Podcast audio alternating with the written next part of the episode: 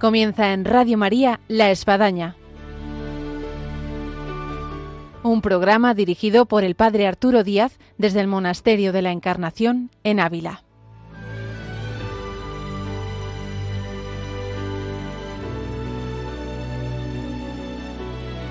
Hola, buenos días. Les habla el Padre Arturo Díaz. Bienvenidos a La Espadaña en esta solemnidad de la Virgen de la Inmaculada Concepción y en la cual, pues mirando a la Virgen María, nos ha parecido muy oportuno porque dentro de pocos días vamos a tener la fiesta de Guadalupe y tenemos con nosotros a una mexicana que es voluntaria aquí en el Monasterio de la Encarnación, con la cual ya hemos hecho otro programa, pero luego vamos a hablar de eso, para poder hablar en este día de la Virgen con una mirada, en este caso, hacia la Virgen de Guadalupe y llenarnos de este espíritu mariano que hoy se respira en esta fiesta de la Inmaculada Concepción. Bienvenidos a nuestro programa de la Espadaña, que ahora comenzamos.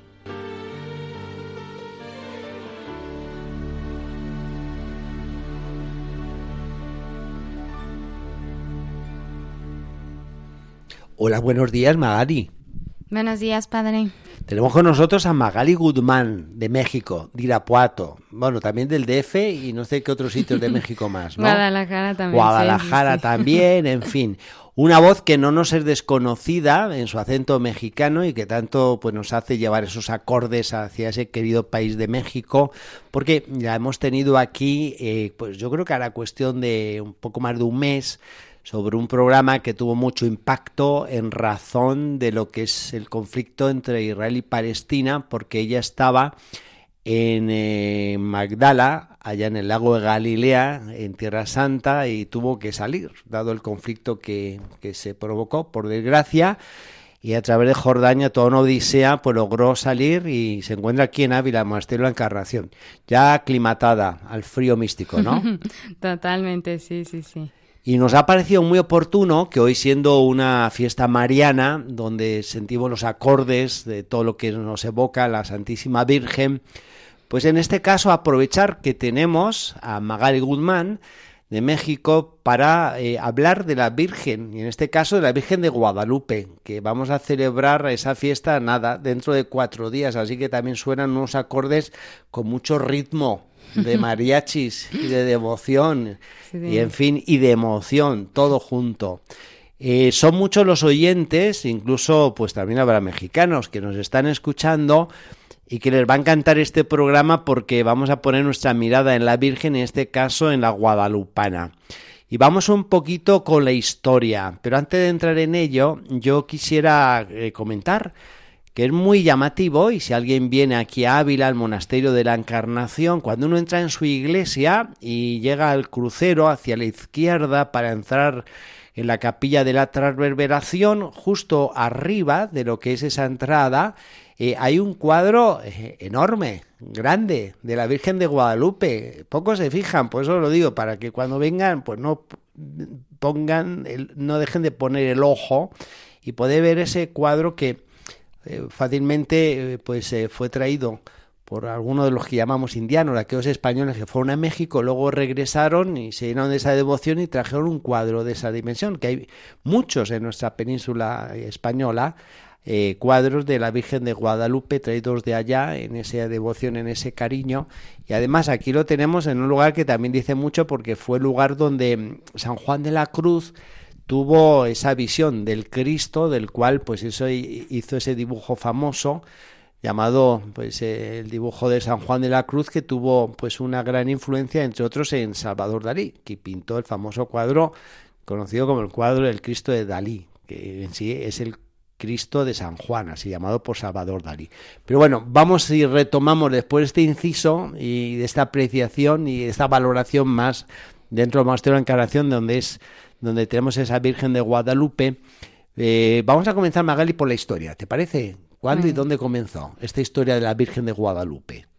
Pues sí, pues bueno, todo comenzó en la Ciudad de México, que pues bueno, me gustaría como dar antes que nada como un poco del contexto en el cual se vivía en ese entonces, que es como muy importante pues aclarar que aproximadamente en 1520, que pues empezó todo esto de la conquista, eh, sucedió lo de, bueno, en 1520 estaba la conquista y pues vinieron por... Porque Hernán Cortés llegó por el 1516, más o menos por Veracruz, ¿no? sí, sí, sí, pero pues yo creo que para llegar a México pasaron unos... Un tiempo, ajá, tardó y entonces había pasado todo esto, precisamente Hernán Cortés, y junto también pues empezaron a hacer alianza, inclusive yo no sabía esto, pero con algunos indígenas, para pues precisamente este pues ir compartiendo la fe.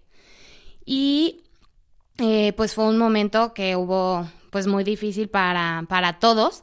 Y algo muy interesante es que en la cultura pues indígena decían que eh, ellos creían que iban a haber cuatro terremotos y después iba a pasar algo muy importante y justamente habían pasado tres terremotos y este hubo un eclipse y precisamente diez años después eh, a 10 años, 11, aparece la Virgen, que este, sus apariciones iniciaron de, fueron del 9 al 12 de diciembre. El 12 de diciembre como tal. ¿De qué año estamos hablando? De 1531. Ajá, de 1531. Y justo en ese día es cuando aparece, se queda impregnada la Virgen en la tilma. Bueno, pero para esto también nos tenemos que poner un antecedente. Había un indio ya entrado en edad, que eh, había sido bautizado no hacía mucho tiempo, era, digamos así, un converso, eh, era un neocristiano, y entonces acudiendo a, una necesidad de un familiar suyo que estaba enfermo, pues estaba recorriendo esa colina, el Tepeyac. Precisamente. se encuentra con una señora. Sí, una bella doncella. Pues precisamente Juan Diego, este este pues indígena que ya este había sido convertido se iba a sus a su catequesis precisamente con los franciscanos.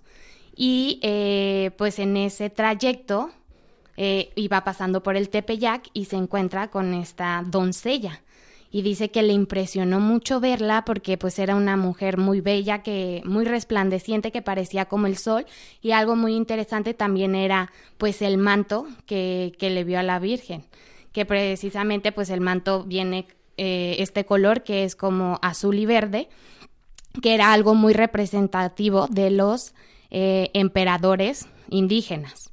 Entonces, pues ve a esta doncella y en cuanto la ve sabe de quién es, que precisamente pues es la Virgen María.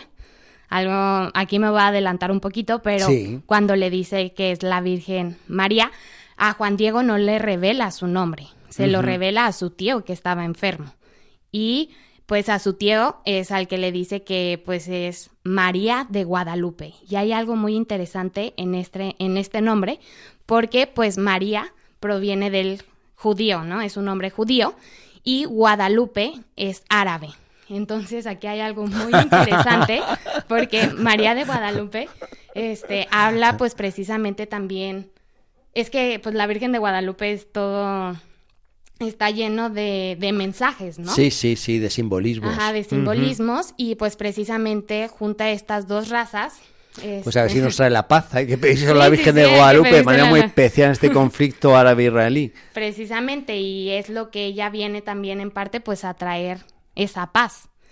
Y, y, hay algo muy bonito también de este nombre porque María significa la iluminadora y Guadalupe significa el cauce del río. Pero hay algo muy interesante porque la Virgen de Guadalupe eh, pues viene a acoger a Jesús, o sea, ella no es el centro, el centro es Jesús. Precisamente cuando se le aparece a Juan Diego, Juan, Juan Diego ve que está embarazada, ese cinto negro, este que representa que está embarazada. Entonces es algo muy bello y muy hermoso porque ella no es el centro, el centro es Jesús. Y precisamente esto de María, que es la iluminadora, pues entonces, ¿quién es la luz? La luz es Cristo y este el cauce del río, pues la fuente viva es Jesús. Entonces ella es la que nos acerca a Jesús. Entonces es algo muy bonito como toda Qué hermoso lo que estás contando y un tanto innovador. toda esta simbología, sí, sí, sí, es que es impresionante como todo, todo el mensaje que hay detrás de la Virgen de Guadalupe. Pero bueno, ya regresando un poco a, la historia, como tal es que pues ella, eh, perdón, Juan Diego empieza a ver se le aparece la doncella y le dice que quería una casita sagrada. Y es algo muy bonito porque pues ella quería esta casita sagrada y le pide que este le tiene que decir al obispo que, que le construya, ajá, franciscano. ajá. Este le pide que que pues tiene que construir esa casita esa casita sagrada. Y entonces es algo también muy interesante aquí porque habla de la iglesia como tal, porque se lo pide a un laico, pero ese laico se lo tiene que pedir al sacerdote. Entonces aquí toda la representación es muy interesante porque habla de la iglesia como tal. Y eh, pues bueno, Juan Diego le dice que claro que sí, que él va a hacer lo que ella le pida.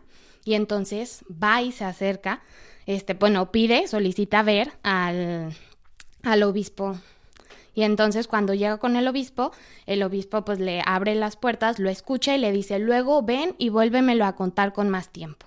Entonces él se regresa y otro día este vuelve a pasar por por el Tepeyac y se le vuelve a aparecer la Virgen. además dicen como que le daba miedo pasar y estaba un poco esquivando para no encontrarse con la señora. Ah, eso es después, porque son ah, muchas, muchas ah, apariciones. vale, sí, vale, vale, me estoy adelantando yo entonces. sí, a la historia. Y, y bueno, Después, cuando va a ver a la Virgen, le dice que ya le había dicho al obispo, pero pues como que no estaba tan, tan seguro el obispo.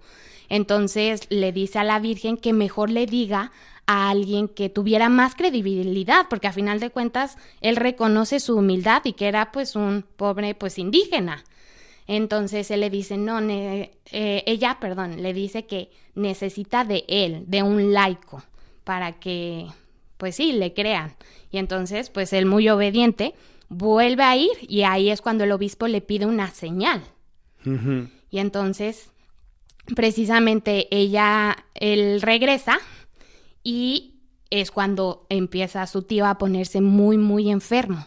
Estaba muy enfermo y estaba a punto de morir. Entonces él dice, necesito buscar un sacerdote para que lo confiese y pues le dé la unción de los enfermos. Entonces dice, si me voy por donde me suelo ir, me voy a, encontrar con la doncella, con la Virgen María. Entonces decide rodear el cerro para no encontrarse con ella y alcanzar a ir a buscar el sacerdote.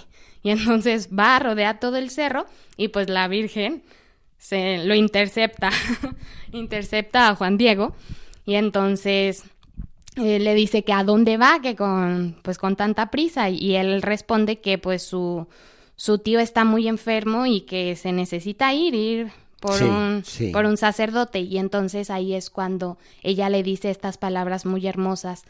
Em, a ver si no me equivoco, estas palabras muy hermosas de que no tengas miedo, que no estoy yo aquí, que, soy, tu, madre? Que son preciosas. o tan preciosas que yo las tengo aquí grabadas a la puerta de mi casa. Tú las has visto, ¿no? Con un cuadrito de la Virgen de Guadalupe, porque bueno, desde que estuve allá en México y, vamos, me impactaron estas palabras y además fue un momento muy especial para mí y la sentí profundamente como que, que me la decía a mí a la Virgen en ese momento. ¿No estoy yo aquí acaso que soy tu madre? Es algo muy bonito y precisamente habla también como de esta esperanza, ¿no? Porque él a final de cuentas pues estaba, había perdido también la esperanza de su tío. Y entonces es ahí cuando la Virgen le dice, ¿qué más necesitas si estás debajo de mi manto? O sea, yo te estoy cubriendo. Entonces es algo pues muy hermoso. Y eh, pues bueno, después se le aparece la Virgen a su tío y, y pues es curado. Y es ahí cuando la Virgen le revela el nombre a su tío y le dice esto de que soy María de Guadalupe.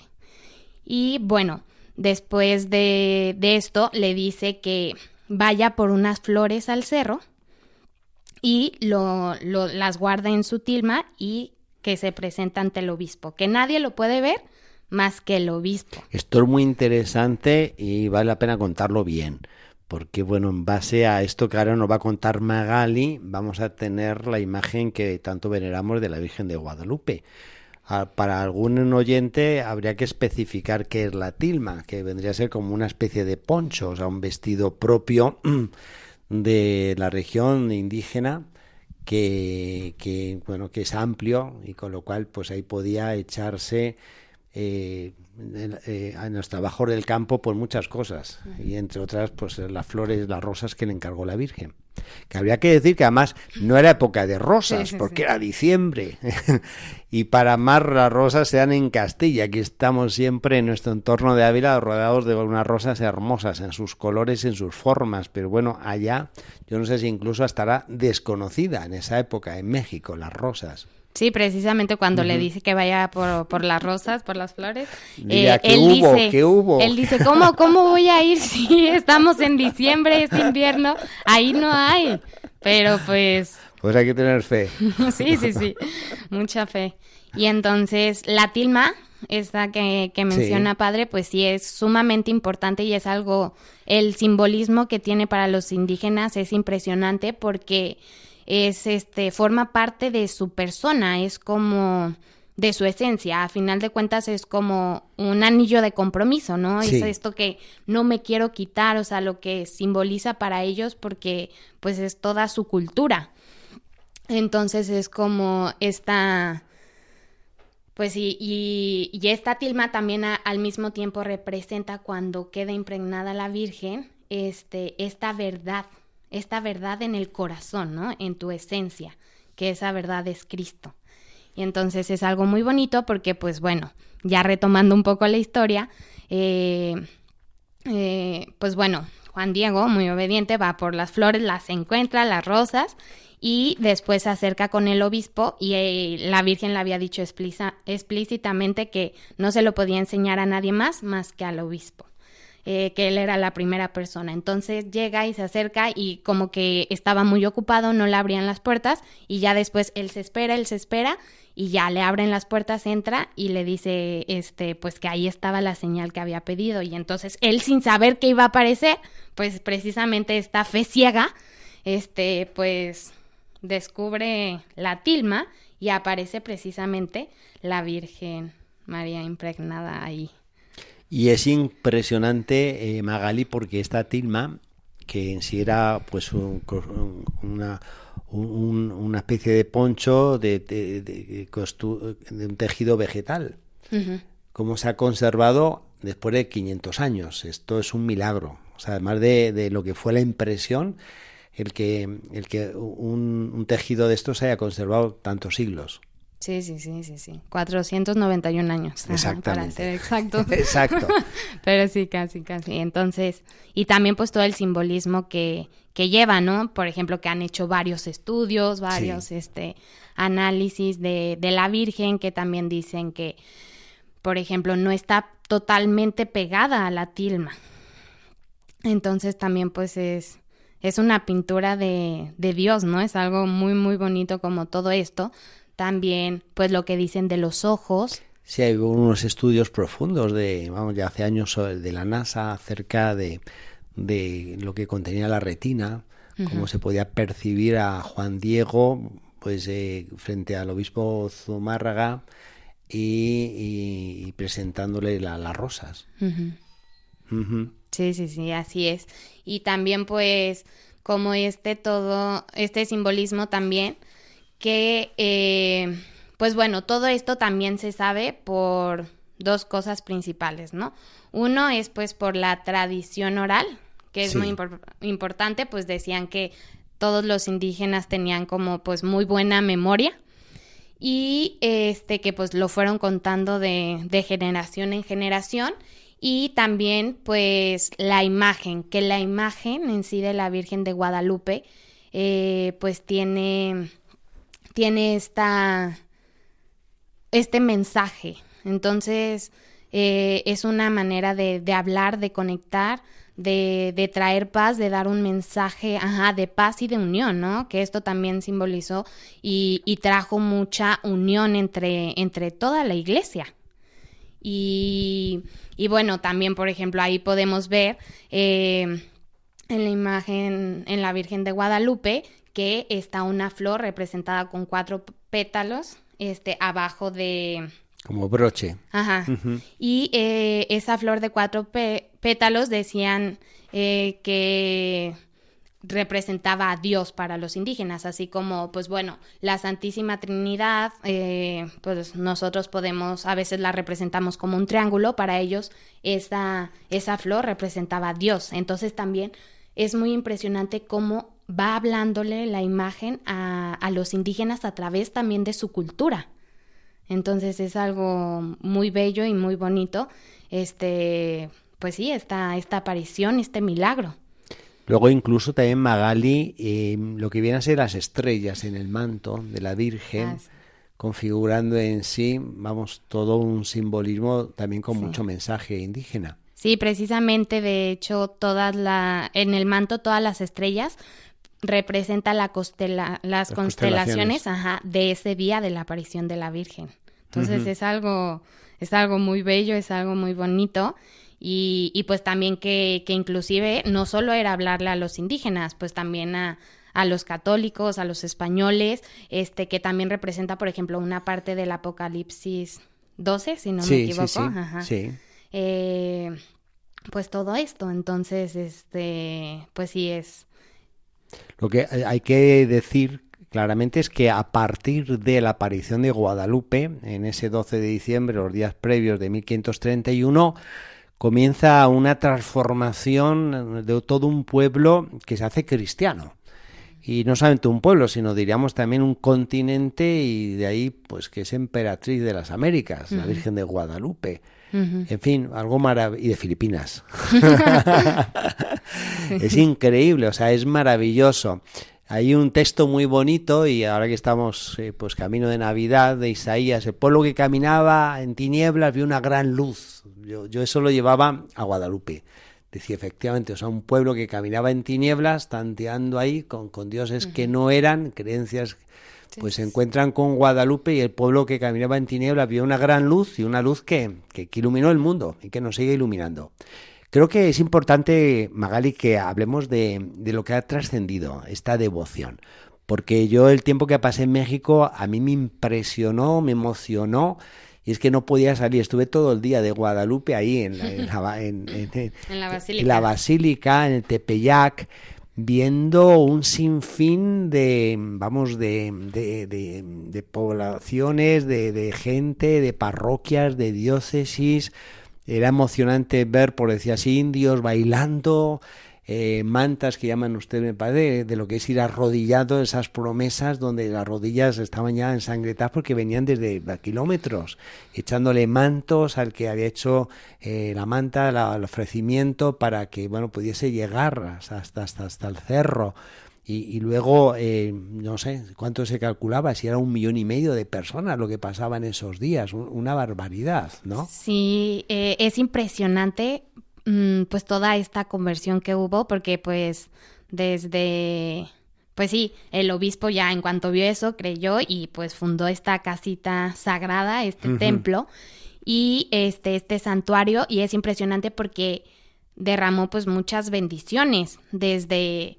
Ajá, eh, precisamente esta parte que decía de, de la devoción y también de las conversiones que hubo. Fue impresionante porque este el monseñor de, de ahí de la basílica habla que había aproximadamente los fines de semana en ese entonces 16 mil bautizos Oh. de indígenas.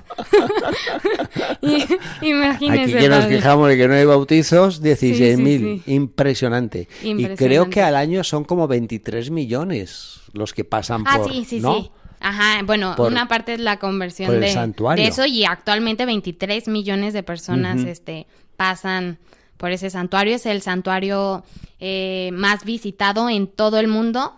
Por ejemplo, para te- hacernos una idea, este, en San Pedro este, lo visitan aproximadamente 17 millones anuales.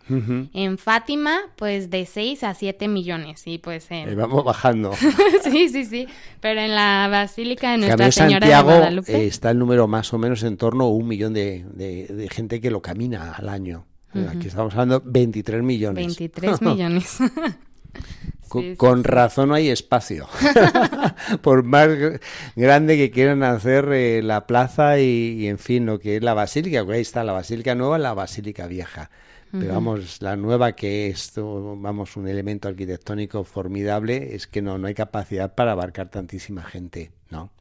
Y luego también habría que hablar de todo el extrarradio, de lo que supone la devoción a la Santísima Virgen de Guadalupe, eh, tanto en México como fuera de México, donde te la encuentras la imagencita desde un camión, desde un bar, desde un medallón, desde un tatuaje, vamos, por todas partes, por, todas, partes.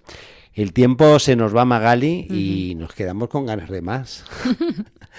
Eh, pero bueno, valga este tu testimonio, eh, estas palabras que bien has podido aquí expresar en torno a la historia, a la tilma, a la devoción, a la imagen de Guadalupe en este día hoy mariano y en esta mirada dentro de cuatro días de lo que supone esta fiesta.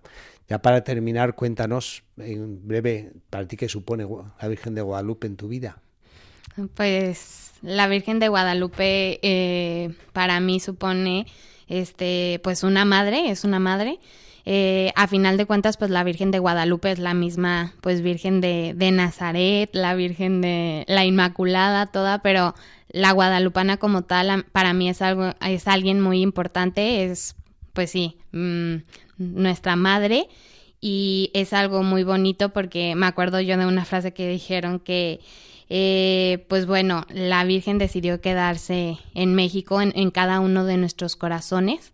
Entonces, este, pues eso también para mí me, me incentiva a, a, ser como ella, ¿no? A ser este, este sagrario de, de Jesús. Entonces, también como nosotros eh, representamos a, a la iglesia. Entonces, pues eso. Muy bien, Magali, pues nos vamos con la Virgen de Guadalupe como música de fondo. Agradecemos a Magali Guzmán de México su testimonio sobre la Virgen de Guadalupe y nos hace pues rebosar y resonar esta maternidad de la Santísima Virgen en nuestra vida. Muchas gracias, Magali. No, de qué padre. Llegamos así a nuestro final del programa del día de hoy de la Espadaña en Radio María con la Virgen de Guadalupe en este día de la Inmaculada Concepción y nos despedimos con esta música. Hasta el próximo viernes, Dios mediante, aquí en Radio María, en la Espadaña. sus manos y eran mexicanos, y eran mexicanos, y eran mexicanos su fuerte y su paz.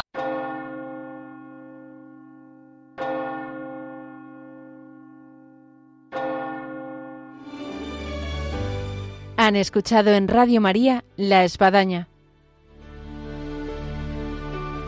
un programa dirigido por el padre Arturo Díaz desde el Monasterio de la Encarnación en Ávila.